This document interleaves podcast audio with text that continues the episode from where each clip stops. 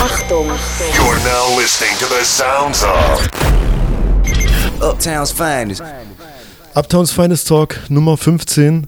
Mein Name ist DJ Ron und bei mir zu Gast heute kein geringerer als der King of Rap. Herzlich willkommen, Cool Savage. Hallo mein lieber Ron. Wie geht's dir? Ganz gut. Ich freue mich, dass wir das heute hier machen. Wir kennen uns ja schon länger. Auf jeden Fall. 20 Jahre bestimmt, ne? Ja, wir sind alle schon äh, alte Ja. Old Heads. Altes sozusagen. Pack. Altes Pack. Äh, ich habe gehört in der, in der Insta-Story bei dir, du bist auch schon ein bisschen aufgeregt. Ne? Am Freitag kommt das Album, also ihr hört das schon nachdem das Album draußen ist, aber Ja, die, die also, Nervosität steigt doch nochmal, ja? ja, so kurz davor. Natürlich, man ist natürlich gespannt, was die Leute sagen, ne? Mhm. Irgendwie ist das Feedback dann doch auch wichtig. Einfach so fürs eigene Wohlbefinden oder halt eben auch nicht, ne? Je nachdem, wie Ja. es ausfällt. Okay. Ähm, du machst ja jetzt gerade auch Promotage, bist, also gibst viel Interviews. Wenn du dir ein Thema raussuchen könntest für ein Interview, was, was würdest du dann reden, wenn es nicht über Rap gehen sollte? Ach, ich glaube, das ergibt sich so von Tag zu Tag, ist das einfach verschieden. Ne? Also wir haben gestern, gestern im Rap Day Interview haben wir dann doch echt über Gott und die Welt gesprochen, über, Okay. über Erziehung und Pipapo, also so sehr alltägliche Dinge so, ne, aus, aus dem sozialen Bereich, sage ich mal. Aber Okay. ähm, ich- muss jetzt nicht ständig über Rap reden. Also das, das ist für mich in Interviews eher uninteressant. Aber ich, du, wir können auch darüber sprechen, so wie du Bock hast halt. Ja, mir ist, also ich hättest du jetzt gesagt, ey, ich will über Autos oder über ähm, Hodeln oder über Bankencrash reden, dann äh, können wir auch darüber sprechen. über was du möchtest. Man, Okay. Wir gucken, wo die Reise hingeht. Ja, ich bin, auch- ich bin auch sehr gespannt. Hast du eigentlich, äh, was sind so, was ist so deine größte Leidenschaft neben, neben Rap? Schon Mm. Autos, so wie ich einschätze, oder? So ein bisschen. Ja, ich, ich finde Autos schon toll, ne? aber das, äh, sowas verändert sich ja auch. Ne? Es kommt immer darauf an, wenn ich so eine Phase habe, wo mir sehr langweilig ist, da, da bin ich dann schon, hänge ich viel auf Serien, glotz viel Zeug und dann ähm, wird halt auch viel, also ich würde sagen, Internet äh, im, als Ganzes so, ne, ist schon eine große Leidenschaft. Okay. nicht immer super positiv und, und gibt mir nicht immer das beste Gefühl, weil es mich dann doch auch manchmal in den Wahnsinn treibt, weil es dann zu viel wird und halt auch in der Sucht ausartet. Ich bin schon, glaube ich, so, so ein potenzieller Suchtmensch irgendwie. Also auch Social Media Sucht, so ein bisschen. Nee, das nicht zum Beispiel. Ich bin auf Insta gar nicht so viel, nur eigentlich um zu antworten. So, ich habe, das ist vielleicht so, so ein bisschen eine blöde Angewohnheit. Ich habe so angefangen, allen Leuten, die mir schreiben, zu antworten. Ne? Okay. Selbst wenn es dann nur mal so, so ein, diesen, dieses Dankezeichen ist oder so ein Herz, aber Ja. das kann schon, manchmal wird das anstrengend und äh, ja, meine Frau fragt mich auch, was das soll. Sie sagt, hör auf mit dem Blödsinn, antworte den Leuten nicht, das ist zu viel, das wird, das nimmt Überhand und so. Mhm. Und weil sie auch mitbekommt, dass ich mich teilweise halt, seitdem diese Sprachnotizfunktion auch gibt, auf Insta auch echt mit den Leuten unterhalte und Ach, okay.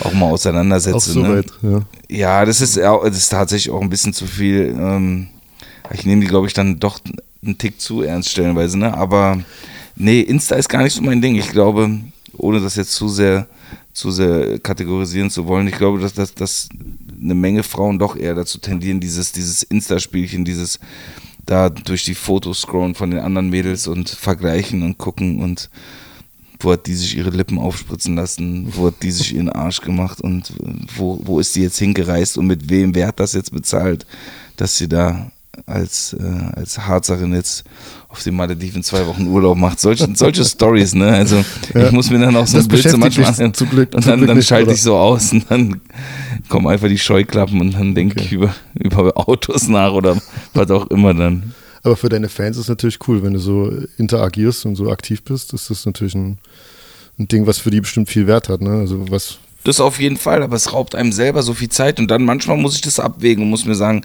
ähm, ist das für mich, ist es nicht viel besser und, und ist es nicht viel ergiebiger äh, in, in jederlei Hinsicht, dass wenn ich einfach mal in der Zeit Musik mache oder etwas Kreatives mache oder ist es für mich nicht auch mal sinnvoller, statt drei Stunden Leuten auf Insta zu antworten, einfach ein Buch in die Hand zu nehmen und zu lesen? Das ist so, ich merke doch auch schon, dass ich mich dann auch stellenweise zügeln muss.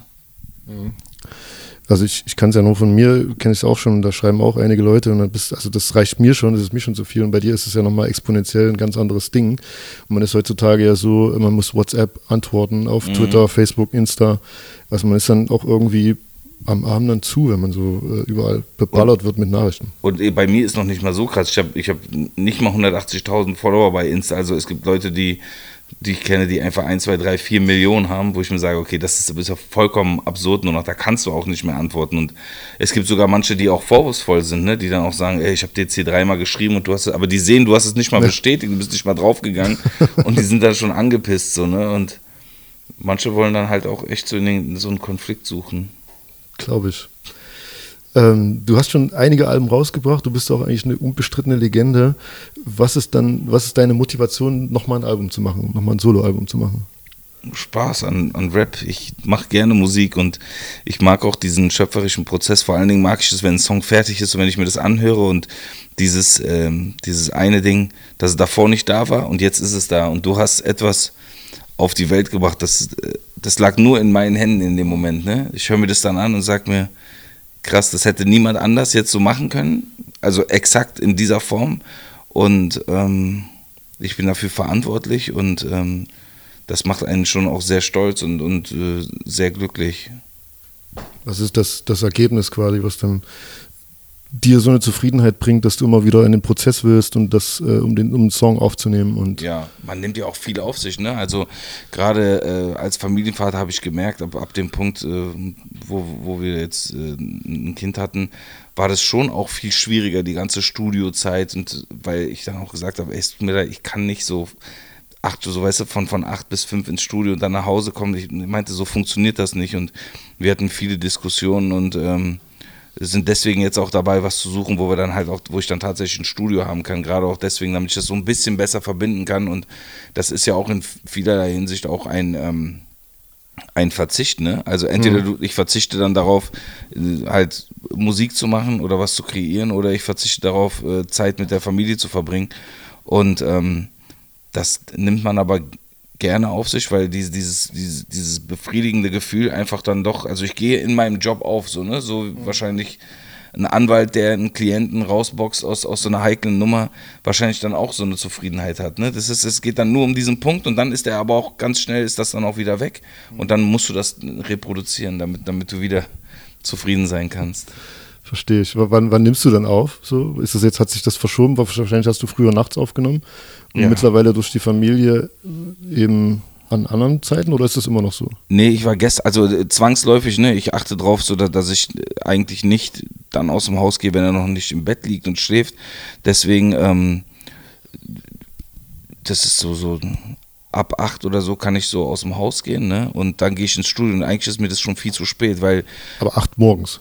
Nee, nee abends also meine ich so. Also, ins Bett gehen sozusagen. Ja, der Kleine ja. geht ins Bett und dann ähm, so kann ich mich noch von ihm verabschieden. Dann, dann gehe ich in, ins Studio und bin dann aber auch schon gut fertig und sage mir, Mann, scheiße, ich wäre, also wenn ich es mir dann aussuchen kann, ist mein, meine beste kreative Zeit ist morgens früh. Aber ich muss halt im Studio dafür schon sein und da gepennt haben und aufwachen und ich darf wirklich so keine Verpflichtungen haben, keine Termine, damit ich so in so einen so einen in so einen Modus komme, wo einfach nichts ist, ne? Einfach so mhm. ein, ein luftleerer Raum, wo tatsächlich es nur noch darum geht, Musik zu hören und sich darauf zu konzentrieren, keine Ablenkung und so dieses zwischen Tür und Angel ist, das ist schon, das fällt mir schon schwer. Verstehe. Aber wenn du sagst, so ein Ziel ist ja, dass ihr wahrscheinlich eine Wohnung findet oder ein Haus, wo du dann ein Studio drin hast, ne? Dass du da genau. Genau, da haben wir lange geguckt so, ne? Und, und haben leider auch ein, zwei Sachen für die Leute, die ein bisschen die Immobiliensituation beobachten, uns in Berlin, sind uns durch die Lappen gegangen, so, ne, weil, weil ich mich da nicht, nicht endgültig zu äh, wie nennt man es, committen auf das Deutsch. Mir, ja, was ja. ist committen? Ja. Sich bekennen? Nee. Ja, irgendwie sowas. Ja, ja. Ich konnte mich da nicht dazu hinreißen lassen und weil ich immer dachte, oh, da finden wir noch was Besseres. Und da sind in den letzten fünf Jahren sind uns auf jeden Fall Top-Sachen durch, durch die Finger gegangen und das, das nervt mich auch ein bisschen und äh, jetzt haben wir gesagt, so, das, also die, die, das nächste Mal, wenn wir was finden, was wirklich passt, so, ne, weil es auch so viele Sachen sind. Das ist echt tatsächlich auch zu so einem Hobby geworden, ne? dass ich ey, wirklich das so gucke, analysiere, wo gibt's was und ähm, ja, in Berlin ist einfach geisteskrank geworden. Ne? Letztes Jahr hatten wir in Berlin den, den höchsten, den, den, den höchsten Anstieg für die Immobilienpreise mhm. weltweit, 20 Prozent so. Das heißt, wenn du, wenn du vor fünf Jahren was gekauft hast, sagen wir, du hast dein Haus für eine Million gekauft, das ist heute zwei Millionen wert. Mhm. Und das ist halt total geisteskrank geworden. Und deswegen sprechen natürlich die Menschen auch von einer Blase und, und, und äh, befürchten, dass, dass, die, dass, dass dann irgendwann die Leute sich die Kredite nicht mehr leisten können. Wobei ich denke, dass in einer Stadt wie Berlin, wo, wo, wo, wo so viele Menschen hinziehen möchten und wo so viele Menschen sich aufhalten möchten und was erleben möchten, dann ist das relativ unwahrscheinlich. Daher, wir gucken jetzt in, in der nächsten Zeit sogar was an. Ich denke, ich glaube, wir haben da was, was, wo wir dann zugreifen werden. Aber bist du dann, bist du so in den Speckgürtel so um Berlin rum oder bist, bist du schon so ein Typ, der mittendrin wohnen will und irgendwie die Action noch braucht? Du, wenn ich es mir aussuchen könnte, würde ich nach München gehen, aber es lässt sich jetzt im Moment nicht mit dem Mindstate meiner Frau vereinbaren, ähm, weil sie sehr gerne näher ihrer Familie sein möchte. Sie ist Iranerin, um genau zu sein. Und so ist das jetzt, ist jetzt auch kein rassistisches Vorurteil, aber es ist schon so, dass das ähm, Iraner und, und Türken und, und, und Araber doch immer sehr gerne sehr nah bei ihren Familien sind und da ein, sehr engen, engen Kontakt zu ihren Familien pflegen, so weißt du? Also mehr als man sich das vielleicht vorstellen kann. Also und deswegen, ich verstehe das auch und muss das natürlich auch respektieren.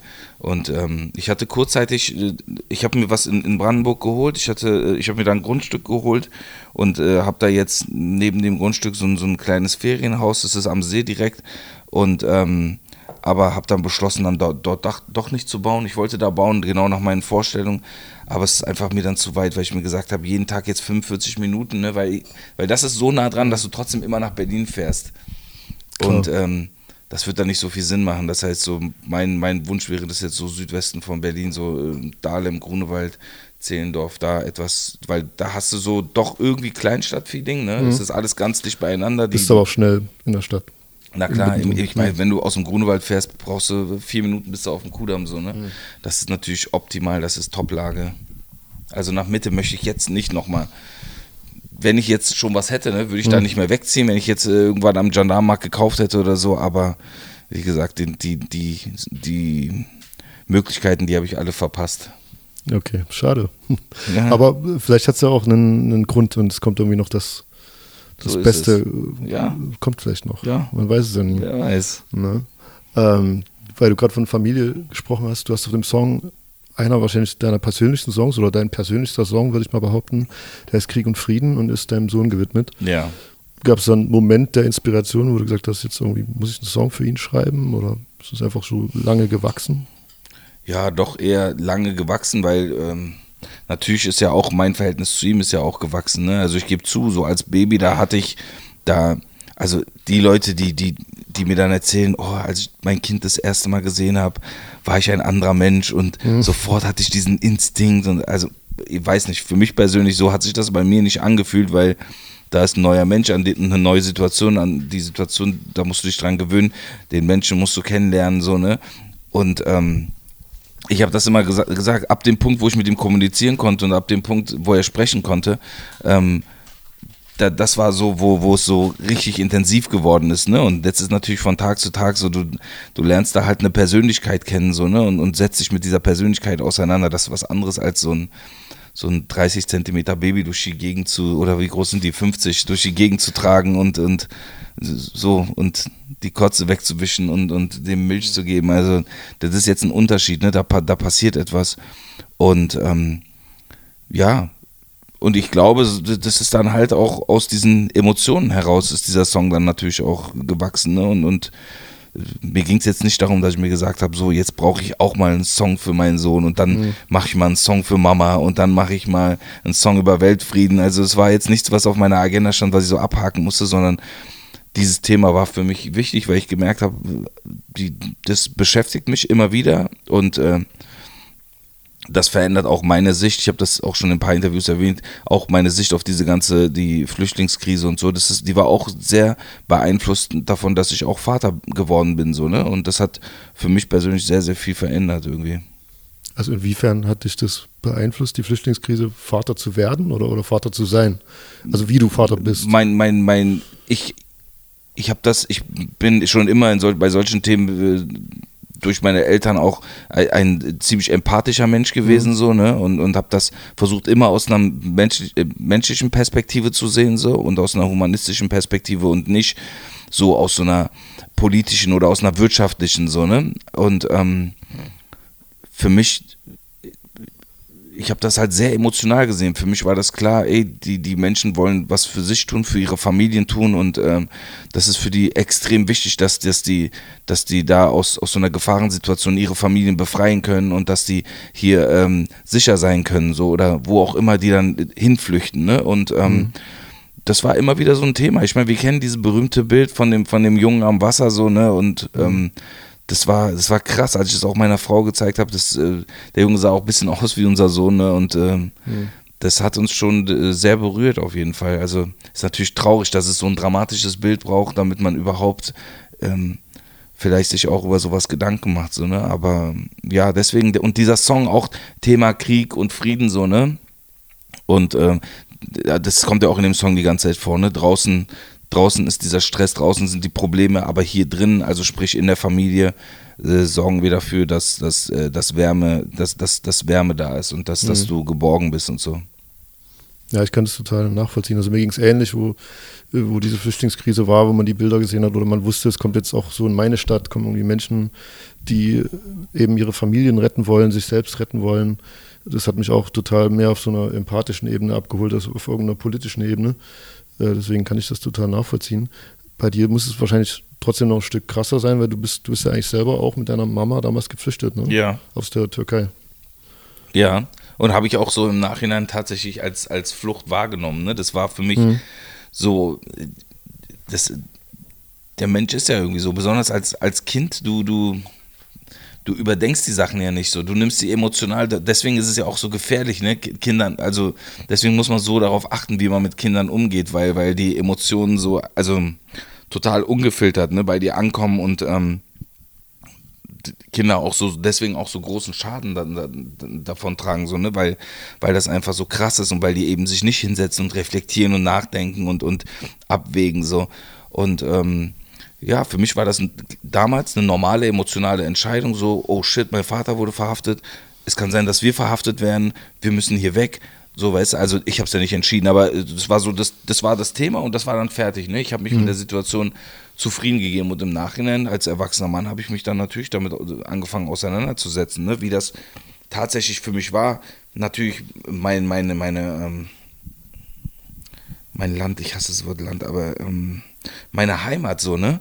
Und, und mein, meine Basis so äh, verlassen zu müssen, ohne dass das, also und auch zu merken, dass wir müssen, ne? Nicht, dass es so, dass, dass wir das möchten. Und äh, meine Eltern hatten, hatten dort einen Kindergarten, die haben sich da in, in Istanbul, ähm, wollten die sich da eine Zukunft aufbauen, so, ne? Und ähm, wir waren dazu gezwungen. Das haben, andere haben für uns diese Entscheidung getroffen, so, ne? Und das sind so mhm. Sachen, die, die mich stören. Mag ich auch heute nicht, ne? Bis heute ist es so, wenn Leute mir was sagen wollen, so, ne? Wenn es in einem normalen Ton ist, geht das klar, aber ich bin niemand, der, der, der, der sich jetzt eine Entscheidung abnehmen lässt, so, ne? Und bin dann auch, geh, dann gehe ich mittlerweile auch lieber in die Konfrontation, als, als zu sagen, so, ja, okay, ich nehme das jetzt hin, so, ne? Das, das, das äh, ist oftmals ein Problem für mich und ja, um es kurz zu machen, ich habe erst im Nachhinein so richtig das für mich verstanden, dass, dass wir Flüchtlinge sind. Hm. Wie, wie, alt warst du da bei der Flucht? Da war ich sechs. Es war genau an hm. meinem sechsten Geburtstag, also einen Tag davor. Okay, also ist es dann schon so ein bisschen, dadurch wurdest du auch so in die Vergangenheit zurückgezogen und hast dich damit irgendwie ja, mit den Bildern wahrscheinlich nochmal neu auseinandergesetzt, als du das damals als Kind konntest. Ja, natürlich. Und unsere Flucht war ein Pipifax, die Flucht selber so, mhm. ne?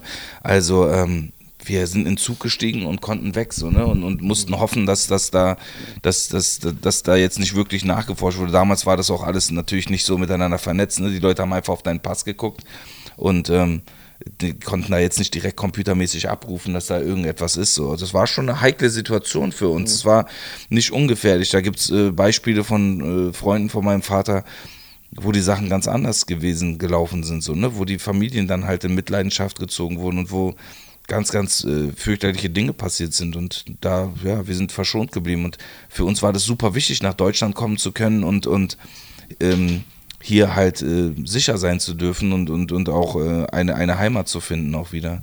Und dass auch mein Vater mhm. dann auch kommen konnte. Ne? Also da äh, haben ihm auch so Sachen wie Amnesty International und so haben da, waren auch oft bei uns und so war halt auch meine Jugend, ne? Mit, mit, so, einem, mit so einem Mist musste ich die da verbringen, so mit so, mhm. solchen Themen, vollkommen absurd einfach ich habe bei Wikipedia auch gelesen, dass da stand, dass du auch als Jugendlicher bei Protesten gegen Neonazis oder gegen Abschiebungen aktiv warst. Dicker, ist, das- ist, ist, das- das korrekt? Oder, oder Ja. bei Wikipedia steht da manchmal auch äh, Nee, Scheiß, aber das ist korrekt, aber äh, da muss ich wirklich gestehen, so ich äh, durch die politische Arbeit meiner Eltern habe ich mich geweigert, ein politisches Leben zu führen, so ne. Und das war, ich habe mich auch mit meiner Musik habe ich da äh, echt eher bin ich dagegen gegangen, so ne. Und ähm, das war einfach, ich, paar von meinen Freunden waren Punks so und ähm, wir waren einfach wild und ich möchte das wirklich nicht über einen Kamm stellen, aber ähm, so wie ich das wahrgenommen habe, ging es dann nicht darum, wer ist der Feind, sondern es ging darum, cool, wir haben einen Feind, lass uns rausgehen. Also wir waren 14-Jährige, wie viel politisches Verständnis kannst du von Ja, klar, einem verstehe ich. 14-Jährigen verlangen so? Und wir fanden es schon auch geil, vor Bullen wegzurennen, Stein zu werfen, oh, einer hat einen Molotow-Cocktail geworfen, oh, da sind die und die, wir müssen da jetzt angreifen. Also so, wir haben auch, wir haben definitiv den, Action-Teil, so wie 1. Mai-Protesten. Also ich glaube nicht, dass die 1. Mai-Proteste in irgendeiner Form wirklich hier in Berlin, ein, ein, also die Krawalle, einen, einen politischen Hintergrund haben. Für manche bestimmt so, ne? Und manche denken sich auch, dass sie da gerade etwas Politisches tun, so, ne? Wo man sich auch fragen muss, okay, wie politisch kann es sein, seinen eigenen Bezirk, in dem man lebt, jetzt äh, auseinanderzunehmen und die Scheiben einzuschlagen und, und irgendein äh, VW Polo auf den Kopf zu stellen und anzuzünden. Also sorry, wir, wir, war, wir haben nichts anderes gemacht. Wir waren genauso drauf für uns. Also wir haben uns Böller gehortet, damit wir die am 1. Mai benutzen können. So, ne? Das war einfach nur Action. Das hatte nichts mit, mit politischem Bewusstsein zu tun. Das, deswegen ist das nichts, womit ich mich irgendwie schmücken möchte. Äh, da würde ich trotzdem gerne noch eine politische Frage anschließen. Ähm, letztes Jahr gab es in Chemnitz leider sehr viel so Ausschreitungen, Neonazis, Aufmärsche, Heil Hitler-Rufe, Ausländer rausrufe. Da gab es dann im Anschluss, hatten einige Bands oder vor allen Dingen Kraftclub aus Chemnitz so ein, so ein Konzert organisiert äh, namens Wir sind mehr, wo so Ja. ein bisschen darauf reagiert werden sollte und eben auch andere Bilder aus Chemnitz gesendet werden sollten. Da hast du bei Twitter geschrieben, ähm, dass du, also dass du, bist- du klangst enttäuscht, dass du nicht dazu eingeladen wurdest, sozusagen. Das war so ein, so ein Tweet von dir. Mhm. Ähm, da haben dann viele gesagt, ja, dazu wird man, was ich ja auch so sehe, dass man nicht dazu eingeladen wird, sondern man kann sich ja engag- engagieren, sozusagen. Mhm. Wie, wie hast du das wahrgenommen? So? Ähm, diese, dieses Wir sind mehr, also als das ist eben, das war ein bisschen so das Problem, ne? Und wahrscheinlich war mein, war meine Wortwahl ein bisschen unglücklich gewählt so. Ähm, das Ding war, ich habe das halt im Nachhinein mitbekommen und es, also der, Vorwurf war, ja, du, du, du wusstest doch, dass es ist. Ich wusste das überhaupt nicht so. Also Okay. deswegen, ich hätte mir für mich persönlich einfach in Anbetracht der Tatsache, Entschuldigung, dass ich das nicht mitbekommen habe, gewünscht, dass einer einfach nur mal kurz durchklingelt oder eine SMS, WhatsApp und sagt, ey, wir machen da was so, willst du Teil davon sein, so, ne? Ist natürlich, das muss ja niemand machen, so. Und dann habe ich mir halt das Line-Up angeguckt und ich möchte das, das ist genau das Ding, ich möchte das nicht ins Negative ziehen, aber es gibt einen Teil dieser Situation, die, die nichts mit, mit, der, mit, mit der Aktion an sich zu tun hat. Und der Teil ist, dass diese Bands natürlich in irgendeiner Form, dass sie in einer Beziehung zueinander stehen, was auch völlig okay ist, so, ne? Und ich mir gewünscht hätte, dass man auch da aufmacht und dass man auch offen genug ist zu sagen, du, man kann doch auch mal einen Haft dazu holen, wir können Savage dazu holen, so. Wir können äh, einen Assa dazu holen, wir können alle möglichen Jungs dazu holen, ob es jetzt Straßenraps, ob dies und ähm, vielleicht einfach ja auch die Tür öffnet so, ne? Und, und ähm, sagt so, komm, wir zeigen noch mehr Verbundenheit. So, ich meine, wenn du das deine Mutter-Video siehst, so, ne, der, der Grund, warum die Leute das Ding so abfeiern, ist genau das, so, ne, dass ich da eben nicht gesagt habe, du pass auf, ich suche jetzt hier nur meine Crew raus und setze die ins Klassenzimmer und sag so, wir sind der, wir sind, wir sind die Guten und alle anderen sind wack, sondern ich habe bewusst darauf geachtet, Dicker, die sollen alle kommen, so, das ist alle, alle sind Teil von Rap, ob es KIZ ist, ob es Massiv ist, ob es Synergy ist, ob es Flair ist, ob es Tour ist, so, das ist alles, wir gehören alle zusammen, so, ne, und wir sitzen alle in einem Boot.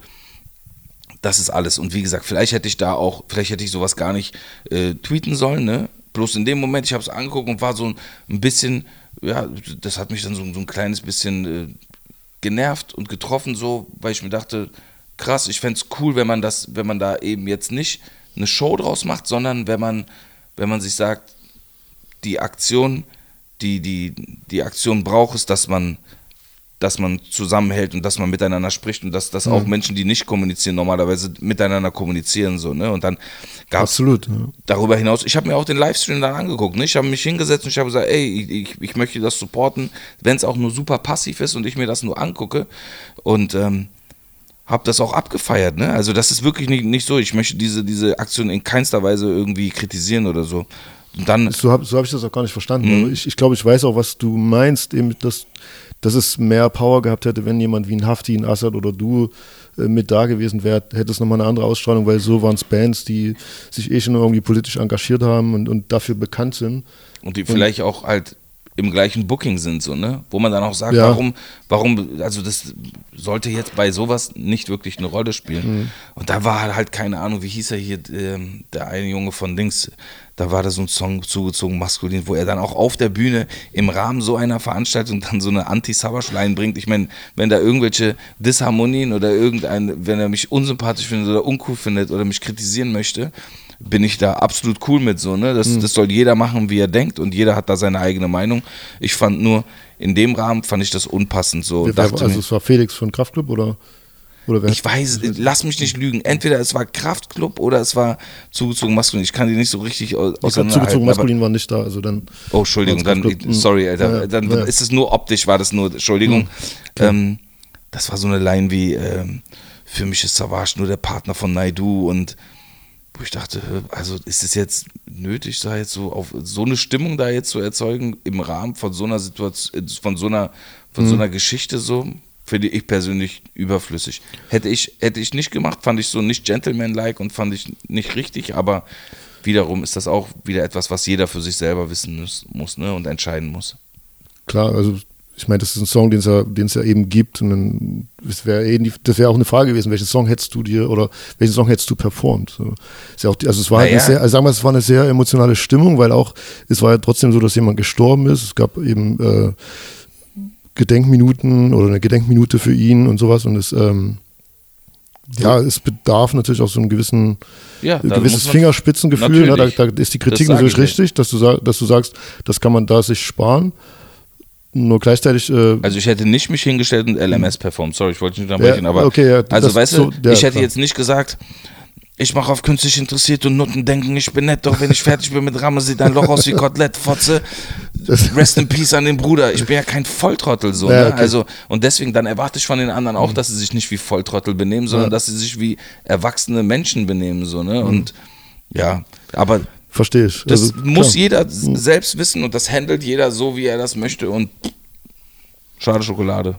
Ich glaube, wie das eben entstanden ist, ist es ja innerhalb von einer Woche organisiert worden. Deswegen hat sich das einfach so den Lauf genommen, den einfachsten Lauf wahrscheinlich. Das ist so in Booking intern und dann hat der den angerufen und der hat sich Klar, gemeldet. und ist so ja auch es alles super. Und wie gesagt, Aber- ich, das Einzige jetzt, ich, ich habe echt jetzt auch nur darüber geredet, weil, weil mein Tweet da war, und ich gebe zu, das war einfach, wie ich damit umgegangen bin, Mhm. das war, das war unpassend und wie, die, die Wortwahl war nicht okay so, ne? Mhm. Das ist natürlich, da hä- hätte ich äh, vielleicht auch Leute direkt anschreiben müssen, wobei ich auch die Erfahrung gemacht habe, äh, und was ich auch super schade finde, ist, dass, dass die Menschen oftmals, und das ist jetzt nicht auf, auf die bezogen oder auf die Situation, aber die meisten äh, machen halt einen riesen Maxen in, in den sozialen Netzwerken und ich bin dann halt jemand, ich schreibe die dann privat an, so, ne? Und ähm, suche dann das Gespräch und möchte auch wirklich wissen, was gerade Phase ist, weil ich dann vielleicht auch gerade nicht verstehe, wo gewisse Emotionen herkommen oder so. Und äh, manche antworten gar nicht, manche rudern dann halt hart zurück.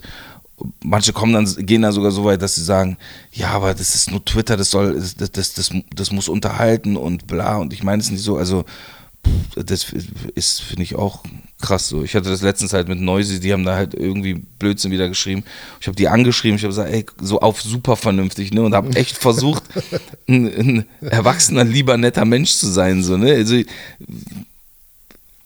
dann denke ich mir so, sei du doch, weißt du, versuch du dich doch nicht als Bauer zu verkaufen, so, ne? Du musst, du, ich bin irgendwie stolz darauf, dass ich in meinem Leben noch nie irgendwelche äh, Trottel irgendwo hinschicken musste, die dann irgendjemandem die, die Fresse einhauen, um meinen Willen durchzusetzen, sondern ich versuche das wirklich, weil ich auch so nicht behandelt werden möchte und ich versuche das wie ein Mensch zu regeln, so, ne? Und, und schreib den Leuten und schreib denen dann so Roman und bin wirklich super nett und sag, ey, komm, lass treffen, lass an einen Tisch setzen, so, ne? Wenn da irgendwas ist, so, lass uns das aus der Welt räumen, weil mir gefällt, gefallen bestimmte Sachen an der Situation auch nicht so, ne? Ich möchte von euch nicht einfach ähm, wahllos in, in, in oder weil ihr es lustig findet, in, in eine Reisburger-Schublade gesteckt werden, das ist ein Problem für mich.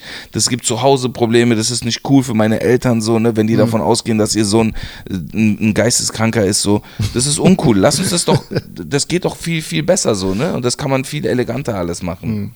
Wo, also ging es da konkret um, also ich weiß, also ich habe jetzt bei Noisy den Artikel ähm, im Hinterkopf, wo es um deinen, auch wieder mal um einen Tweet ging, wo du vom Bankencrash äh, 2000, Ja. 2020 äh, geredet hast. Ich habe gestern mit Rap.de darüber geredet, daher, das wird jetzt eine Wiederholung dessen, aber, Aber- äh, äh, Ja, erzähl also, weiter, ja. Also mich interessiert es ja zum Beispiel, du hast ja glaub, geschrieben, so ähm, bereitet euch vor, der Bankencrash kommt Ja. 2020, ähm, werdet Imker, Handwerker Ja. und du hattest auch auf Instagram einen, einen äh, Hinweis auf einen Notfallrucksack. Genau, ich. genau, Ja. genau.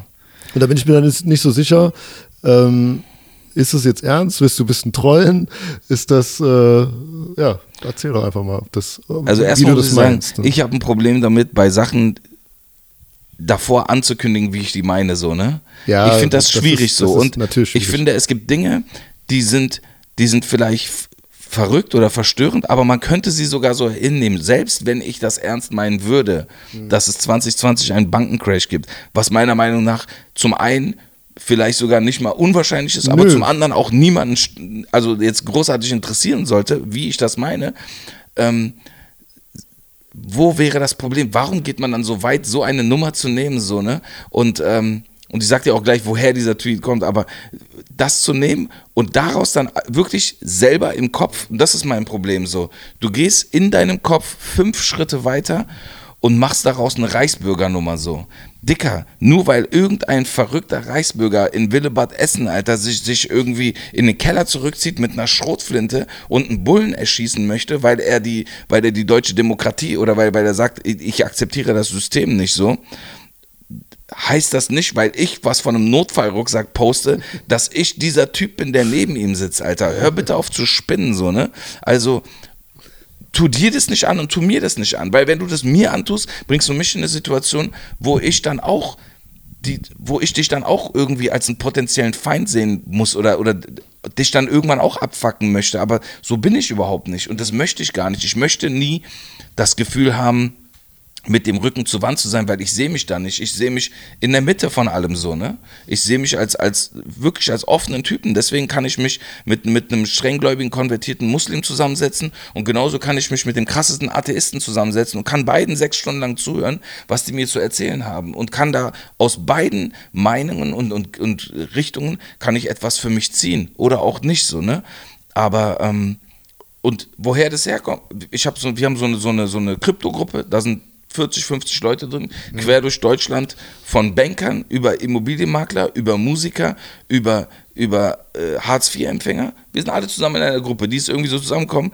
Und irgendjemand hat dieses Video gepostet und wir haben einfach angefangen, darüber Witze zu machen. Wir haben gesagt, oh scheiße, lass uns ein Stück Land in Italien kaufen und äh, lass uns da ein, ein neues Leben anfangen. So. Und ich habe einfach, weil ich in dem Moment mich noch darüber kaputt gelacht habe, habe ich diesen, den Scheiß einfach da reingepostet. Zum einen den Notfallrucksack, den ich nach wie vor witzig finde. So.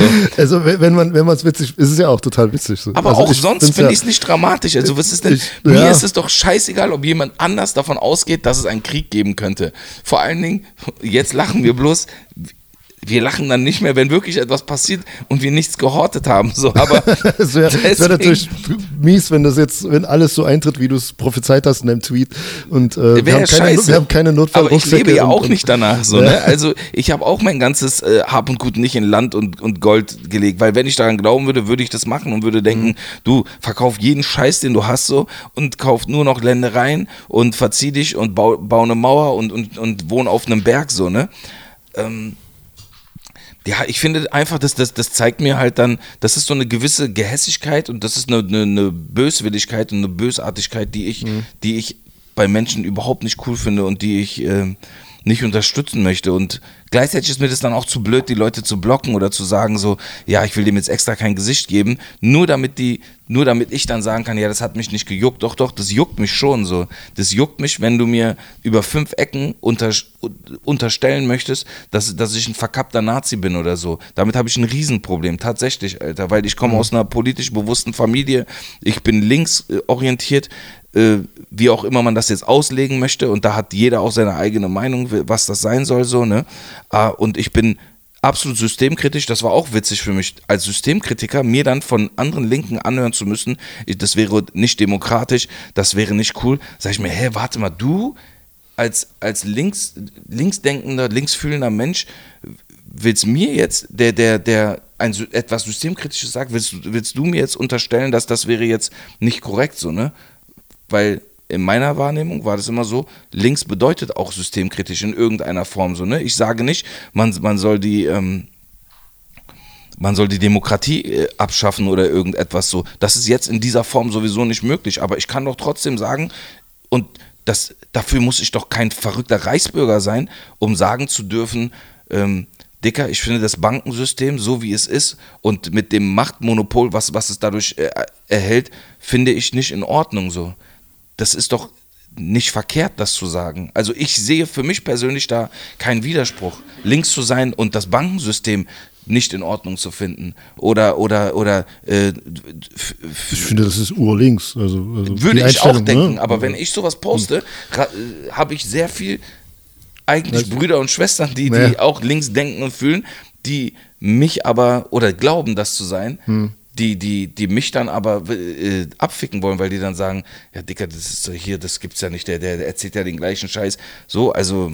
Das Problem ist, glaube ich, dass du dich eben mit sowas in so eine, du setzt dich halt mit so einem Tweet in so eine Szene rein, die halt irgendwie per se so ein bisschen rechts angehaucht ist. Gerade diese Prepper-Szene gibt es ja, die eben sich irgendwie auch für diesen für den Tag X vorbereiten. Aber selbst das Bundeswehr ist eine Pauschalisierung. So, ne? Selbst aber das ist nicht immer fair, das, das, das, stimmt wahrscheinlich, weil es bestimmt nicht jeder da irgendwie äh, recht ist, aber es ist halt eben, es gibt da halt so eine Szene in der rechten Szene, die sich halt für so einen Tag X auch innerhalb der Bundeswehr irgendwie vorbereiten, sich Prepper nennen und Dicker, mit Sicherheit, halt, aber ich finde es trotzdem ne? nicht fair und das ist so, als ob man sagt, alle die aus dem ehemaligen Osten kommen, sind ähm, Nazis. Sind Nazis. Also das finde ich genauso ja, frech klar, so, ne? Ist, ist ja und ähm,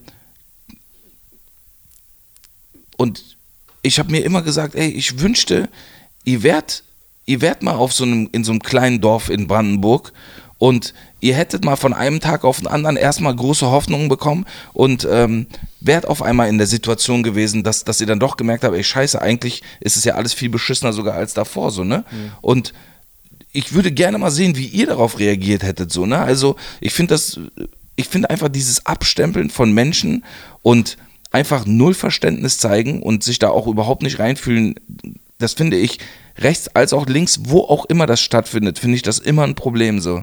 Und ich finde, das ist etwas, woran wir arbeiten müssen. Und das geht nur über kommunizieren, diskutieren, zusammensetzen, rausfinden. Und das weißt du doch selber, wenn du Streit mit jemandem hast so und mit der Person nicht sprichst, dann kann das über die Monate, das kann ein Riesending werden. Wenn du dich einmal mit dem Menschen triffst mhm. und zehn Minuten dich austauschst, dann manchmal geht es nur darum, dass der andere sagt, ey, das, was du gesagt hast, das hat sich für mich so und so angefühlt. Dann sagst du, ey, sorry, das mhm. war nicht so gemeint, denn das, was ich gesagt habe, war aus der und der Perspektive gemeint. Und dann kann man sagen, ach krass, okay, verstehe ich so, ne? Also.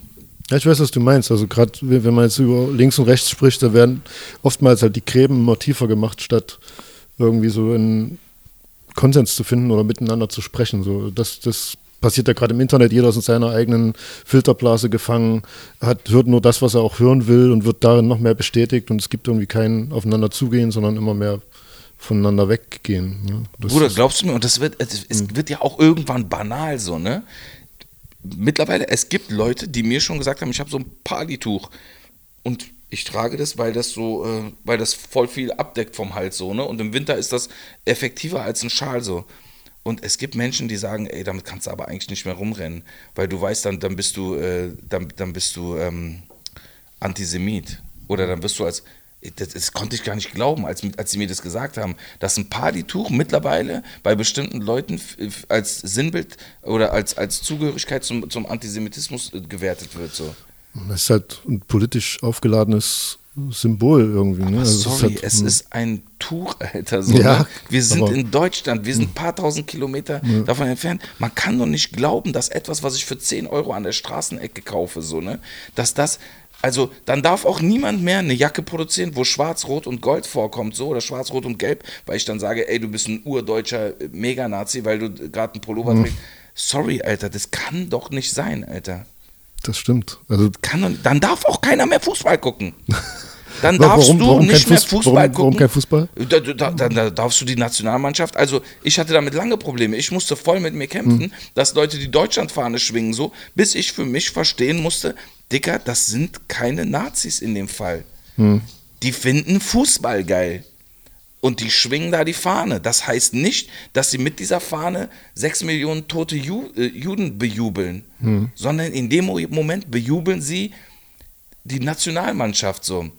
Und nach wie vor kann ich das nicht. Ich bin keiner, der sich bei der WM jetzt Schwarz-Rot-Gold hier so eine Fahne auf die Wange macht, so, ne? weil ich das äh, differenziert sehe. Aber trotzdem muss ich auch so fair sein, dass ich sage, oder ich, ja, ich muss sagen, dass ich darf die nicht äh, in einen Topf werfen. klar. Also, Weißt du, was ich meine, Ich weiß Alter? genau, was du meinst. Und da, da sind wir an dem Punkt. Also, was du ja auch gesagt hast, pauschalisieren ist nie eine ne gute Lösung für ein Problem. Das Also, bringt ja gar nichts. Absolut. Ähm, in dem, dem YouTube-Format Germania hast du gesagt, dass du ähm, die Flucht, also dass die Flucht an sich deine Heimat geworden ist. Das heißt, was ist denn, vor was flüchtest du heute? Oder was ist, vor was ist, was ist deine Flucht heute? Ach, weiß ich nicht. Ich, ich würde sagen, ja, so, so, eine, so eine Form der Rastlosigkeit und ähm, auch so eine Form so der ähm, des niemals Stille zulassens, so weißt du? Also ich muss mich auch selber ständig berieseln und kopfmäßig auf Trab halten. Es muss die ganze Zeit irgendetwas passieren in meinem Kopf, damit ich nicht zur Ruhe komme. Vielleicht ist das halt dieses so, boah, ich möchte mich gar nicht so sehr mit den Dingen, die, ähm, die für mich irgendwann zum Problem wurden oder zum Problem äh, oder zum Problem werden könnten, möchte ich mich gar nicht so großartig beschäftigen, sondern mach so ein bisschen äh, Vogelstrauß äh, Strategie, Kopf in Sand oder halt, ja, sich berieseln lassen, so, weißt du, komm, guck eine neue Serie, so. Also das ist ja auch diese, dieses, dieses ständige, man rennt dann auch vor sich selber weg oder vor was auch immer, so. Machst du auch so eine News, also das klingt für mich nach so einer News-Diät, dass du gar keine, versuchst gar keine Nachrichten mehr zu hören oder, oder sowas? Nee, nee, nee, das, Das nicht. Ich, nicht? ich meinte das einfach nur auf mich persönlich bezogen, auf, auf, auf Gedanken. Also ich bin zum Beispiel, ich habe echt Schwierigkeiten, einfach abzuschalten. Selbst, selbst im Schlaf schalte ich nicht ab. So, ne? Ich wach morgens auf und, und fühle mich geredet. Also ich komme tatsächlich nicht zur Ruhe. Und das ist natürlich, also ich glaube, das ist schon so, als ob so mh, irgendwann mal so ein Ding in Gang gesetzt wurde, so, ne? Was, was jetzt nicht mehr stoppt, was einfach weiterkurbelt, obwohl du eigentlich kopfmäßig weißt, du Dicker, hier ist eigentlich so, es, es gibt keinen Grund, so, ne? Chill dich so und ähm, das ist auch viel bei Menschen, bei, bei traumatisierten Menschen, die, die mal, ich zähle mich jetzt nicht zu jemandem, der jemals Todesangst hatte, aber die Todesangst hatten, die das wirklich, die um ihr Leben bangen mussten, die aus dem Modus nicht mehr rauskommen, so, ne? Also das bleibt immer ein Teil von denen und die sind dann ständig nur noch in einem Verteidigungsmodus, so immer, immer, oh, mir könnte was passieren. Nein, du bist dir sicher, es passiert dir jetzt gerade nichts. So, du sitzt ganz entspannt auf der Couch, so, ne? Was denkst du, warum so viele Menschen ähm, Panikattacken heutzutage kriegen und weil genau das sind diese, diese Sachen, ne? Das sind diese, diese Emotionen, die- wo, wo du glaubst, dass du die selber nicht, nicht beeinflussen kannst oder auch vielleicht nicht beeinflussen kannst, so, ne? Und, und das wird dann so, und dann wird das auch körperlich, ne? Und bei dem einen, der, der, der schießt sich dann ab, der andere, so wie ich, wie gesagt, der, der schießt sich dann mit, mit, mit Dingen, so mit, mit äh, Impressionen und, ein, und, und Eindrücken und, und Serien und Videos und Gesprächen, schießt er sich ab, so, ne? Und, und der, Also der, um der dich, dritte um dich vor deinen eigenen Gedanken zu schützen sozusagen. Oder ja, vor, und, vor und den, auch ne? so, um, um die, dieses, das- auch nicht so zu spüren, dass da in einem die ganze Zeit es, es weiterrollt und sich Mhm. weiter bewegt, so, ne? Und keine Ahnung, Alter. Dann, dann ist es, äh, So wirr. dann, dann lebst du einfach noch wahrscheinlich dein, dein äh, Ding aus, dass du eben immer noch Rapper killen willst. Das habe ich gerade auf dem aktuellen Album gemerkt, dass es immer noch einfach ganz viele Songs gibt, wo du eben den Feind, den Wack MC hast und den Rapper, den willst du schon immer noch killen. Na klar, der ist ja auch stellvertretend für, für, mh, für meine eigenen Geister und ähm, auch für die Geister, die tatsächlich da draußen rumlaufen, so, ne? Also natürlich ist es auch so, dass, dass, dass Rap und Hip-Hop für mich eine für mich eine ernsthafte Nummer ist. Es ist so, das ist mein Lebensinhalt, ne? Das hat mich extrem geformt. Das ist auch wie mein Kind. Also ich, ähm, ich empfinde da eine ganz tiefe Zuneigung und, und Liebe und das, das auch, das, das ist definitiv auch meine Heimat, die Musik. Hip-Hop an sich, so, ne, das, was ich da ge gefühlt habe, so, ne, und die also ich würde sagen, ich habe mein, mein gesamtes Selbstwertgefühl, mein gesamtes Ich und so hat sich ab dem Punkt, wo ich, ähm, wo ich angefangen habe, etwas zu kreieren und, und zu rappen oder halt auch Graffiti zu spüren oder äh, sprühen, ähm, erst ab dem Punkt hat sich das erst gebildet, so, ne? Und erst ab dem Punkt ähm, wo, wurde mein Charakter. Das heißt, mein Charakter ist mhm. durch und durch ähm, Hip-Hop auch so, ne? Und, und davon geprägt irgendwie. Das hat nicht die Schule gemacht, das hat kein Therapeut gemacht, das haben auch meine Eltern nicht geschafft, so vielleicht stellenweise, aber zum größten Teil ist das, was ich bin, resultiert aus dem, was Hip-Hop ist und was ich als Hip-Hop wahrgenommen und verstanden habe. So. Deswegen ist natürlich auch der, der, der Wack MC, der, der, der sich darüber lustig machen will und der, der das abfacken will. Und der ist ein, ja, der ist ein guter Feind für mich, so, ne? An dem, das, der ist dann halt in dem Moment wie so ein, wie so ein Sandsack, so, ne? Und, und den bearbeite den du, ich dann. Ja. Aber also ist es so, dass du eben im aktuellen, in aktuellen Entwicklungen ähm, so traditionelle Werte vermisst, die Rap oder Hip-Hop die mal gegeben haben, dass es eben jetzt irgendwie anders ist? Du selbst als äh, selbst vor 10, 20 Jahren, äh, wo man der Unterschied ist nur, dass diese traditionellen Werte nach außen hin jetzt ähm, für die Leute kein, kein, kein Thema sind. Damals hatte man das Gefühl, man muss diese Werte pflegen und, und äh, zur Schau stellen, damit man beweisen kann, dass man Hip-Hop ist. So wirklich angewendet wurden die auch damals schon nicht immer so, ne? Also was meinst du konkret für Werte? Sowas wie eben äh, gut rappen zu können, also guter Flow, äh, gute Texte, gute Reime Nein, zu haben? das ist ja schon auch, ich meine eher so auf so einem sozialen Level auch so, ne? Das, mhm. Also für mich hat, hat ja, für mich ist die Bedeutung von, von Hip-Hop gekoppelt an das Verhalten auch so, ne? Mhm. Dieses Zusammen und so, ne? Und ich sage nicht, dass ich mich da immer einwandfrei verhalten habe oder, oder verhalte, aber selbst damals war es dann auch schon oftmals für die Leute eine One-Man-Show, ne? dass, dass, dass, dass die ihren Film durchgezogen haben und, und die größten Hip-Hop-Gurus waren in echt auch oftmals einfach geldgeile Säcke, so, ne? die, die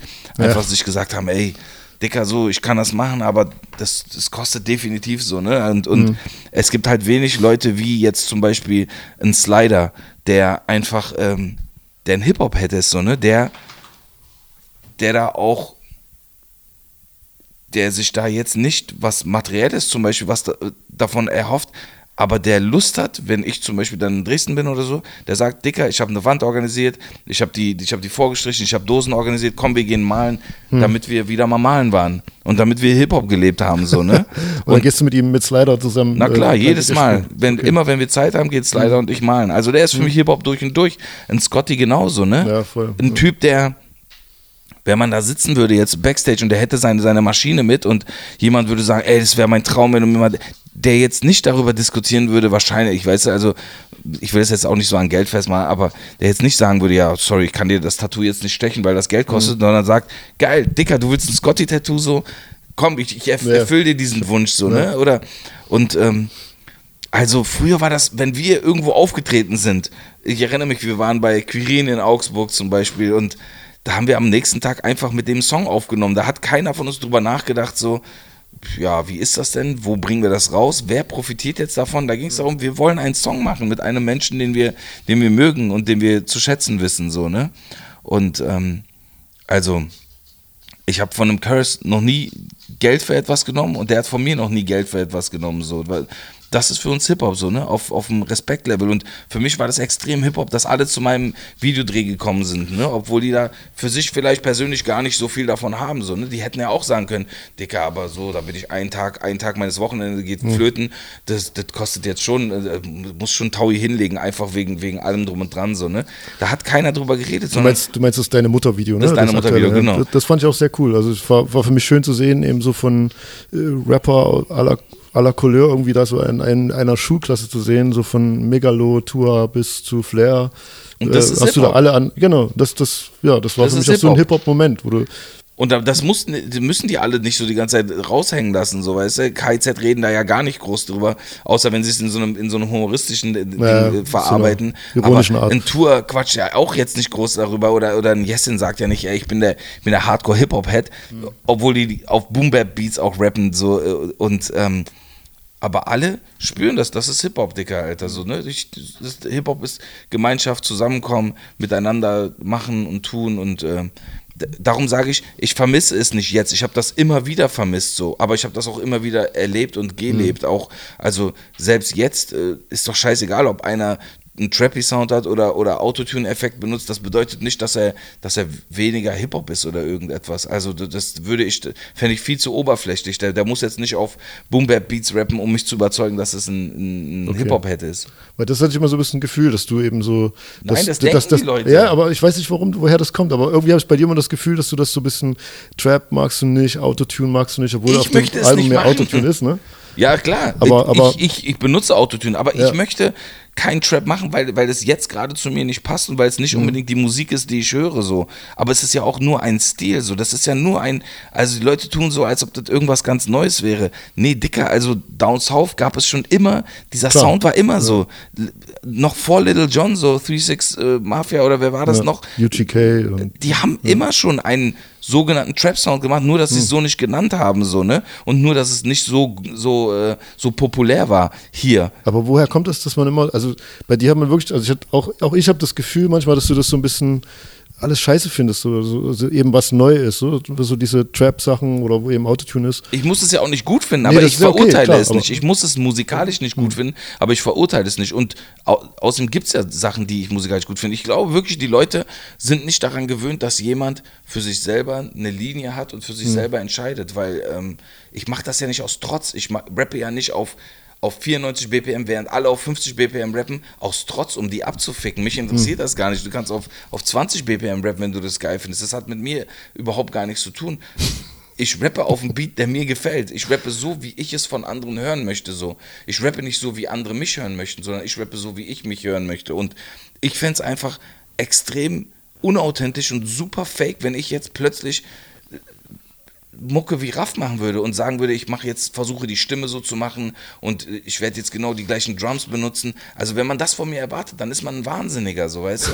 Und ich könnte das ja machen. Natürlich kann ich Trap machen, natürlich kann ich äh, Afro-Trap machen, natürlich kann ich Tropical machen und, und so weiter. Aber ich, ich stelle mir gerade einen cool Savage Afro-Trap-Song vor. ja, aber es also, ist ja, irgendwie passt das ist also, ne, ja, also ich besitze ja die, die, die, die, ich mache das seit 20 Jahren, ich, ich bin ja kein, kein Dummkopf, so, ne? Ich kann das umsetzen, aber ich möchte das nicht machen, Alter. Das müssen die Leute einfach akzeptieren. Was ist Der will einfach andere Musik machen. Hast du es als Gag mal gemacht im Studio? So, also unter Kumpels, so komm, wir machen jetzt mal einen. Ich habe auf dem Mixtape einen, einen Ja? politischen Song auf so eine Art, ich weiß nicht, ob das Afro-Trap ist oder irgendwas so. Hm. Und äh, da muss ich noch gucken, ob ich ein bisschen entschärfe, so, weil ich genau nicht wieder die Vorurteile füttern möchte, aber wo es genau darum geht, so, ne? Und, und ähm, Hm. Dass, dass das Land wieder in Flammen steht. So. Und äh, ich fand das halt witzig, einen, einen politischen Text mit Autotune auf einen, auf einen Trap-Beat zu rappen. Und ich werde den aufs Mixtape packen, weil es lustig ist. Weil ich, ich cool. kenne dich, ich, das kann ich mir auch genau vorstellen, dass du dann irgendwann so richtig als Anti genau sowas machst, um den Leuten so ein bisschen Mittelfinger zu geben. Das hast du ja, glaube ich, oder so verstehe ich zumindest auch das Intro, Kill diese Rapper, wo du, was ja so ein bisschen wie ein Liebeslied losgeht. Sehr gut, geil. Du hast es Und, und, und dann äh, auch mit Autotune und du singst und äh, was sich so völlig untypisch anhört und äh, ich, Aber ich lasse die Frage die ganze Zeit offen. Das fand ich auch so gut. So, ne? Ich habe mich erst nicht so richtig getraut, das Ding durchzuziehen Mhm. und habe so gemacht und habe voll lang darüber nachgedacht. Da meinten alle, ja, nimm's als Skit und dann nimmst du das so ein bisschen auf, äh, weil dann, dann ähm, nimmst du es so ein bisschen auf den Arm. Und dann habe ich auch gesagt, nee, ich möchte es nicht auf den Arm nehmen, so, weil genau das bin ich nicht. Ich bin nicht die Gegenbewegung zu, zu Trap, Afro-Trap, Pipapo, sondern ich bin ein Teil von diesem ganzen, von dieser ganzen Sache. Und ähm, und du kannst die Elemente daraus nehmen. ja, und Ich, ich, ich möchte Voll. die Freiheit besitzen und ich, ich möchte auch nicht diese Musik unbedingt machen, aber ich möchte auch nicht so aussehen, als ob ich sie nicht machen könnte, dürfte oder wollen würde und hab dann so, pff, ja, was mache ich? Dann teile ich das einfach so auf, dass man zum einen denkt, es ist ein Liebeslied, aus dem Liebeslied wird auf einmal so eine Hass, Hassballade, so, ne? Und du denkst, ich, ich, bin, ich bin ein Sänger auf einmal, so, ne? Und oh, ich sing da rum und auf einmal rappe ich dann wie eine Maschine. Also ich fand das auch geil. Ja. Und das ist der erste Song. Das heißt, die Leute erwarten, dass da jetzt auf einmal so ein, so ein Primo-Beat losgeht, weil Gespitte, Big Air, Rest in Peace. Und dass ich dann auf einmal, Wanna get the King is back, step on my. Und, und auf einmal, so weißt du, wird gesungen aufs Piano. Ich, ich mag solche Momente bei dir. Du hattest auch find mal auf auch dem witzig. John Bello Album, äh, auf dem John Bello 3, glaube ich, war das, äh, der Weg nach draußen, Ja, heißt ja, der Song, genau. ne? wo du auch äh, so singst und äh, das, fand Genau. ich, das fand ich schon immer so, so Momente, die Ich mag das, ich finde das auch sehr, witzig. sehr cool fand. Auf jeden Fall. Also der jetzt, wenn, wenn, wenn ihr den Podcast hört, dann ist der, das ist das Album ja schon draußen. Das heißt, Und es ist ja auch bei, bei Film und bei Essen und bei allem ist das ja genauso. Die Sachen wirken erst, wenn du so, einen- so einen Gegensatz schaffst, wirken die Sachen, also ich, für mich persönlich ist es so, bekommen die Sachen erst eine Wirkung. Bei Essen ist es zum Beispiel so, wenn du, wenn du, wenn, wenn, wenn deswegen hasse ich auch Eintöpfe so, ne? Weil die so, die sind so, die können natürlich schmecken, die sind würzig, aber die sind so eintönig, so, weil da nichts mehr passiert, so. Du hast einfach so eine breiige Masse, Alter, wo alles ineinander geböllert wird und wo jemand keinen Bock hat, irgendwelche Garzeiten zu beachten, sondern die sagen sich Scheiß drauf. da ist Hauptsache jetzt weich. so eine weich geklopfte Aubergine und das ist weich und dann hau ich da noch eine Tomate rein. Hauptsache es wird alles glitschig und es ist, fließt dir wie Schleim den Hals runter, so. Da bin ich kein Fan von, so. Aber wenn sich jemand hinsetzt, Alter, und einen perfekten Reis macht und perfektes Veggie-Fleisch und dann so Curry-Elemente und, und eine ganz fein gehackte äh, Chili-Scheiße da reinböllert und dann einen kalten Salat obendrauf, so, dann passiert etwas so, ne? Dann hast du auf einmal. Ich weiß genau, was du meinst. Also Ja? mir geht's genauso. Okay. Ich habe immer das Gefühl, das ist so mein, mein Allmanntum, dass ich groß geworden bin, dass eine, eine Mahlzeit aus drei Dingen besteht irgendwie. Äh, und das, das muss dann eben, ja, drei Teile sein, die, wie du schon gesagt hast, Ja. alle für sich äh, zubereitet werden. Halt. Das sind dann halt eben die Kartoffeln, das Veggie-Schnitzel und die Möhren oder die Erbsen, aber nicht alles Genau. und auch, auch ein reingeschmissen Soße und so. Ja, genau. Ja. Das ist aber so, das ist so, ja, die heilige Dreifaltigkeit des Essens irgendwie. Man muss das so. Und das sind die Widersprüche. Und äh, das, das hast du doch bei, bei und ich benutze voll oft Tarantino als, als Vergleich, so, ne? Weil ich finde, er macht das großartig, weil er Kunst und Entertainment perfekt miteinander verbindet, so, ne? Und ähm, bei, bei Inglorious Bastards, den hast du ja bestimmt gesehen, diese Szene, wo, wo ähm, Christoph Waltz da sitzt als, als äh, er ist ja der, der, der der, SS-Offizier der oder so. ne? SS-Widerling, so, ne? Und er sitzt da ja und dieses so, dass er mit so einer wunderschönen Stimme so, so nette Anekdoten erzählt, so, ne? Und, und dann immer, ich glaube, dann hat er diesen Schnitt gemacht, dass auch immer die, diese, diese verängstigte Familie da unten unter. Also, das fand ich so. Ja, ich- ja. Da passiert dann etwas so, ne? Das ist ein guter so, Vergleich. Boah, Ja. du hast diese Ruhe und diese, diese, diese, dieses Friedliche in dieser Holzhütte Mhm. und dann hast du diese unglaubliche Angst im Gegenzug so, ne? Und dann eskaliert die Situation komplett so. Und äh, ja, das habe ich dann halt, ja, das ist beim Essen so und bei Musik ist das definitiv auch so. Ich finde das schön so. Ich finde das geil, wenn auch die Sachen aufeinander krachen so, weil, weil dann, dann geschieht da etwas und löst etwas aus. Ja, der, der Christoph Waltz-Vergleich, der, der ist gut, den, den sehe ich auch. Also in, genauso diese leichte Ironie verstehe ich dann so einem Song wie äh, Kill diese Rapper, weil das dann eben so, da zuckt er. Ja. so, diese, das ist so, so Genau. fühlt sich das für mich an. Das ist ein guter Vergleich. Genau. Ähm, wie sieht bei dir ein normaler Arbeitstag, äh, Arbeitstag wollte ich sagen, ein normaler Tag aus, wenn du Wie, jetzt, wenn du jetzt, warum denn nicht Arbeitstag? Na, wenn, du- wenn du nicht, wenn du gerade kein Album machen musst, wenn du keine Promo-Interviews geben musst, wenn du einfach nur frei hast.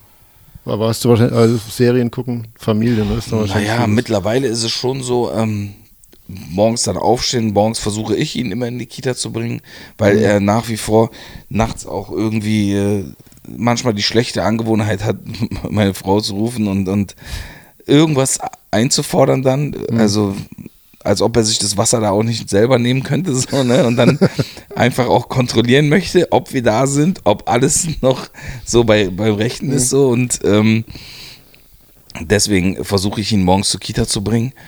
Und ähm, dann rege ich mich ein bisschen über das Frühstücksfernsehen auf, guck mir den Müll an, den die da verzapfen. Vanessa Blumenhagen, die ist da, Ich guck kein Früh, also ich kann gar nicht mitreden. Das ist unfassbar. Also das ist, äh, un, also auch gleichzeitig sehr, sehr, und da bin ich auch so fasziniert, ne, weil das zeigt, dass so etwas, wenn du kannst es hassen und du guckst es, weil du es hast und irgendwann fängst du es an zu mögen, so, obwohl du es hast, so, ne.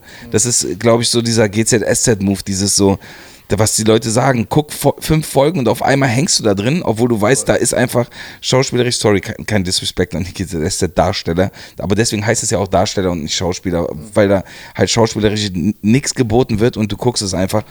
Naja, ich bin ein bisschen abgeschweift und äh, dann gucke ich, was man den Tag über so machen kann. Ich habe dann so bis 15.30 Uhr Zeit und ähm, ich nehme das schon sehr ernst. Ich versuche dann auch tatsächlich ab 15.30 Uhr im besten Fall auch zu Hause zu sein oder den Kleinen abzuholen und dann, ähm, bis er dann sich ready macht fürs Bett, auch mit ihm Zeit zu verbringen. Und dann bin ich ab und zu mit Freunden in der Shisha-Bar, obwohl ich nicht rauche. Dann, dann trinke ich da ein Teechen und chill mit denen und Hm. wir unterhalten uns über Gott und die Welt. Aber das sind so meine Tage so, ne? Du, Also, bist ja auch, du trinkst keinen Alkohol, du rauchst nicht. Ich trinke auf dem Vegetarier. Splash, mein Dicker, Alter. Auf Ja? dem Splash, ja. Ja, daher, ja. ihr seht mich betrunken ab und zu. Stimmt. ne? Einmal im Also, Jahr mache ich das gerne. Wenn jetzt, wenn du Alter. es sagst, dann, wenn ich das Revue passieren lasse, Ja. dann, dann könnte ich mir schon vorstellen, dass du da das ein oder andere Mal Ja, auf jeden Fall. hast, ne? Einmal im Jahr mache ich, mach ich das gern. Und äh, ja, mit Tequila dann, ne? Ein paar Tequila rein, reingefetzt. Immer nur bei einer Sache bleiben, dann kotze ich auch nicht, dann passiert auch gar nichts so. Und ich war bei einer Beats by Dre Party, das, da habe ich auch mich abgeschossen, aber mit Okay. Frauchen zusammen, da haben wir gesagt, komm, heute ist, heute ist kinderfrei. Hm. Da sind wir komplett eskaliert, Alter, wirklich. Da habe ich dann auf einmal am Pool Mob Deep mitgerappt, Shook Ones Part 2 und das war geil, Alter. Im Soho-Haus oder was? Laut. Nicht ganz, das war, das war in der JT-Villa und ähm, das war witzig. Ach, das war, äh, das war die Beats by Trey Party in, in, in LA sozusagen, oder? Nee, nee, das war, das war hier, äh, in, da in, in Westland ist das. Hm. Und ähm, das ist das Haus von Jasmin Taylor und, und die äh, gibt da ab und zu Partys oder Ah, okay. Die buchen da und das ist halt geil so, ne? Du hast, es war halt Sommer, alle sind in, in kurzen, kurzen Hosen Hm. und, und, und chillen da und es gibt Getränke ohne Ende und dann äh, siehst du auch Leute, die du lange nicht gesehen hast, dann kommt so ein Patrice um die Ecke, so sagst du, also der, der Moderator Patrice, Ja, so nach anderthalb Jahren, Dicker, wo warst du? Wir leben doch in der gleichen Stadt. Dann sagt er, komm, wir stoßen an und dann kriegst du eine zu harte Mische und so. Das sind halt so, so nette Sachen, so die man erleben kann in Berlin auch. Warum alle hier hin wollen, weil es hier so Glaub ich. witzige Dinge gibt.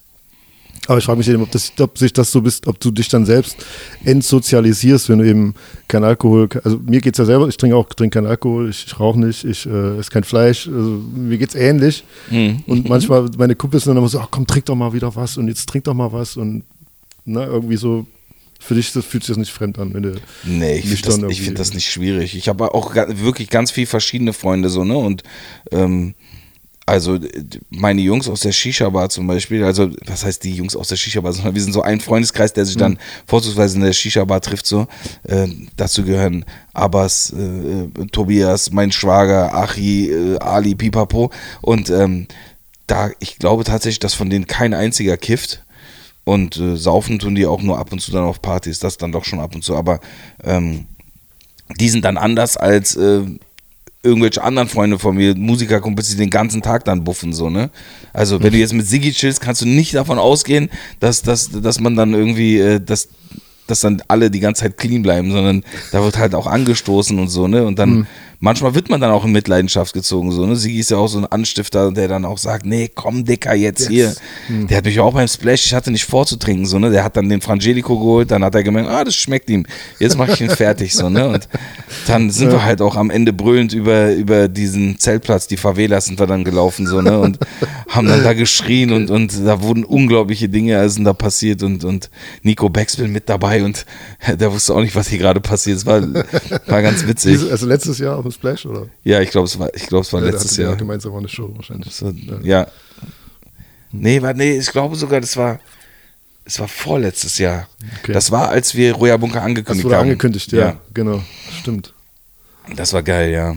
Wie, wie muss ich mir das vorstellen? Ihr habt dann einfach, ihr seid dann krölend über den Zeltplatz gerannt und habt einfach. Ey, wir waren ein Mob irgendwann. Da war Ja. noch Marvin Game war noch dabei, Jumper war dabei und äh, ja, ein paar Freunde von mir und so. Und wir sind dann halt wirklich vollkommen verrückt. Und, und mein Freund Nader, der, der wollte unbedingt, da hat er auch ein bisschen getrunken, wollte unbedingt mit Steiger kämpfen. Und dann gab es so einen Slogan, ruf den Steiger an, ruf den Steiger an.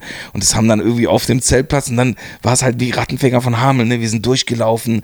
Und ich glaube auch, es gab ein Megafon. Und dann sind immer mehr Leute so aus ihren, aus, aus ihren kaputten Zelten, weißt du so, und das Ja, ist ja echt wie Favelas, weil irgendjemand meinte auch, ich glaube, Jumper meinte, ey, wir müssen in die Favelas. Ich so, was ist denn das?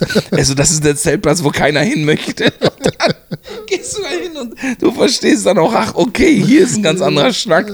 Die, die, und dann sind da auch wirklich, dann gehst du, das war so krank. Dann hast du da so eine Brücke und dann musst du ja so Ja, stimmt. über diese Brücke sozusagen ins andere Land und dann merkst du, Dicker, das ist wie Mad Max, das ist einfach so eine andere Zivilisation, die hier stattfindet. Und dann hast du, das ist dann mit Securities abgesperrt und mit so Metallgittern, wo dir sagt, ey, das ist nicht so richtig fair, was hier passiert. Was soll diese Dreiklassengesellschaft? Weil ein Ding weiter zahlst du ein bisschen mehr und dann darfst du aber auch ein, ein Wohnmobil VIP der mit VIP-Zeltplatz dann, Genau, ne? das ist dann VIP so und, und beim Künstler und ich dachte, wir leben Ghetto auf dem, auf dem Künstlerdings so, ne? Aber Ja. Dicker, danach dachte ich, das ist richtig fünf Sterne Luxus Ja, vom Feinsten, total, Alter. Weil diese, diese Favelas sind halt no joke, Alter. Das haben die dann Favelas genannt. Und Ich wir waren am Ende vorschlagen. 200 Mann oder so. Es war so Okay, wild. Ähm. Krass. Ich werde das mal vor, vorschlagen beim Splash, dass man das, die Bühnen haben ja auch immer einen Namen, so Ahoba Stage. Ey, die müssen das Favelas nennen, das ist zu gut. Ja. Weil, aber ich habe auch gemerkt, die Leute hatten auch so ein, der Stolz der Armen, sagt man doch so, ne? Die hatten die, diesen, diesen so, ja Mann, wir sind hier und so. Wir haben auch gesagt, ey, wie lebt sich hier in den Favelas? Die so, ja, das ist so und bla, und das ist unser Style. Also, die waren so glücklich da zu sein auch, ne? Und du hast halt dann auch, da waren Urinlachen natürlich, da war Erbrochenes, da waren halt unfassbar viel Müll. Ich habe noch nie so viel. Eigentlich dachte ich, das, der ganze Zeltplatz besteht aus Müll. So, es war so, als ob Leute sich aus Müllbergen so, ne, so rausrobben und dann Teil unserer Bewegung werden. So. Und dann sind wir nämlich irgendwann auf diese Treppe beim Rückzug. Nach zwei Stunden Eskalation sind wir auf die Treppe drauf. Und dann wurde so getrennt wieder. Und dann habe ich so runtergeguckt, dann habe ich mich so von denen verabschiedet. Ich war so ein bisschen traurig. Und ich so, okay, ciao, wir sehen uns vielleicht irgendwann wieder. Und dann standen die so und die hatten auch so ganz traurige, liebe Gesichter, wie so Hasen, haben die ganz lieb geguckt mit so großen Augen und auch so leicht alkoholisiert und ja. Das war irgendwie krank und dann sind wir so, dann haben wir auch alle so ein schlechtes Gewissen bekommen, Alter. dass ihr dann gegangen seid aus dem Ja, wir haben dann auch da. darüber geredet, dass es so irgendwie befremdlich war. Ja, ja, Das war gut. sehr schön. Schöne, schöne Splash-Geschichte auf jeden Fall. Ja. Das, das, äh, ja. Äh, wie kriege ich jetzt einen Bogen zu meiner letzten Frage? Aber, keinen aber eine, eine Frage habe ich noch vergessen. Das wollte ich vorhin, wo du von dem Deine Mutter-Video gesprochen hast. Äh, was ich mich gefragt habe, Sido war nie in dem Klassenzimmer. Hat der, war er nicht beim Dreh dabei? Konnte er nicht? Oder ging das politisch nicht zusammen? Nein, mit, nein, Oder, es, oder, gab, oder? Es, gab, es gab keine einzige politische Entscheidung. Also alle waren super tiefenentspannt.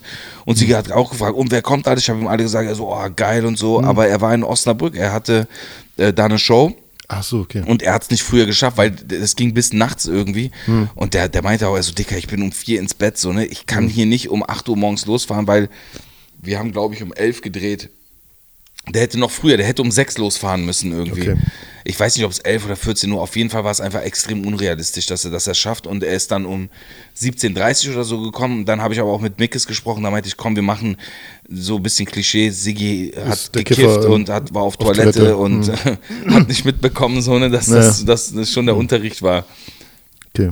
Ja, das, das fand ich ja noch so schade, weil ich dachte, weil es gab ja dann noch ein Bild vom Dreh so und das, Ja. das wäre aber eben eine, wirklich so ein Hip-Hop-Moment, wo so viele verschiedene Rapper. Du, aber Siggi ist kein Politiker bei sowas. Der ist da so tiefenentspannt, man. Der ist Ja, so, okay. der ist so cool mit allen und hat da auch überhaupt kein äh, Problem mit. Ne? Das ist wirklich ein ganz entspannter Dude. Okay. Eine Frage hatte ich noch, und zwar, wo du dich in zehn Jahren siehst. siehst wirst du dann immer noch Rapper killen? Du, ich kann mir irgendwie, also wenn Leute mir sagen, du hast jetzt 20 Jahre Rap gemacht, ne? 89 habe ich angefangen.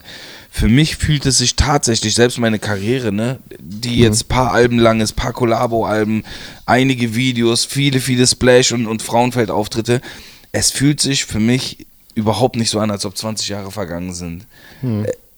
Äh, Weil da ist nicht dieses Gefühl von, oh, ich bin müde oder ich bin befriedigt, ich bin durch mit dem Thema ich habe das Gefühl, dass das immer mehr passiert und dass ich immer mehr lerne, auch diese Sachen zu nutzen im Sinne von, mein ganzes Tourgame ist auf einem ganz anderen Level, weil ich zum Beispiel gemerkt habe, Dicker, ich, ich muss so reisen, dass es für mich cool ist und komfortabel ist, so, ne?